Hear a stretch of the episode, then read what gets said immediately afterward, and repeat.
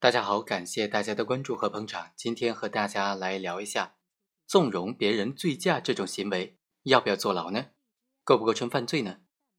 今天我们通过最高院研究室的这个意见，关于纵容他人醉酒驾驶造成重大交通事故问题定性的研究意见。这个研究意见就认为，对纵容他人在道路上醉酒驾驶机动车造成重大交通事故的。就不宜以交通肇事罪追究刑事责任，主要是考虑到说，将机动车交由醉酒者来驾驶和指使、强令他人违章驾驶相比呢，行为人的主观故意是明显不同的。以交通肇事罪追究将机动车交由醉酒者来驾驶的人，追究他的刑事责任，并不符合共同犯罪的原理，当事人之间。对于危害后果不存在共同的过失。最高院研究室对于这个答复啊，就做出了非常细致的解答和分析。他认为啊，在王某涉嫌交通肇事一案当中，车辆所有人王某明知道他人饮酒，而且呢，仍然应这个饮酒证的要求将车辆交给他来行驶，最终导致了重大交通事故发生。对于王某。能否以交通肇事罪来追究他的刑事责任，存在不同的意见。一种意见就认为，纵容他人在道路上醉酒驾驶机动车，造成重大交通事故的话，不构成犯罪。主要的理由在于三点：第一，纵容他人酒后驾驶只是违反交通道路管理法规的行为，不能够据此作为应否入罪的判定标准；第二，从行为的性质来看。纵容是一种放任行为，应当由民法和行政法来调整，有别于纳入刑法调整的指使、强令他人违章驾驶的积极行为。第三，从两千年出台的最高院关于审理交通肇事刑事案件具体应用法律若干问题的解释的原意来看，纵容他人酒后驾驶的行为不应当纳入刑法调整。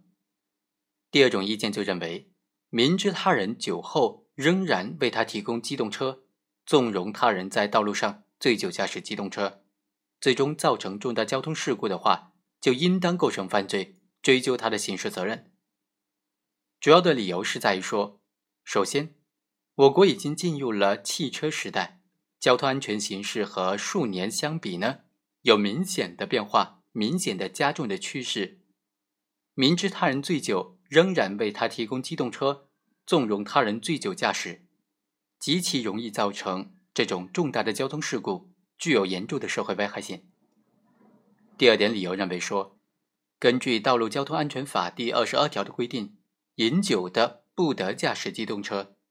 且任何人不得强迫、指使、纵容驾驶人违反道路交通安全法律法规和机动车安全驾驶要求来驾驶机动车。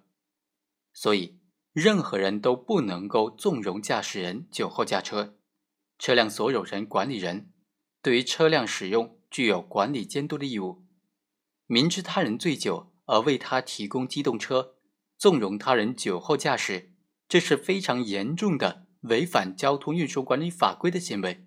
这种行为造成交通事故的话，就完全符合刑法第一百三十三条的规定，属于违反交通管理法规。因而发生重大事故的情形，所以是可以构成交通肇事罪的。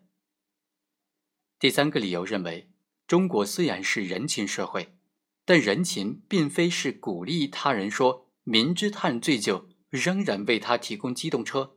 不顾他人和其他群众的死活而纵容他人醉酒驾驶这种行为。这种行为造成重大交通事故的话，是具有可罚性的。第四种理由认为，将这种行为人定罪是根据二零零三年《道路交通安全法》对两千年的司法解释进行的补充和完善。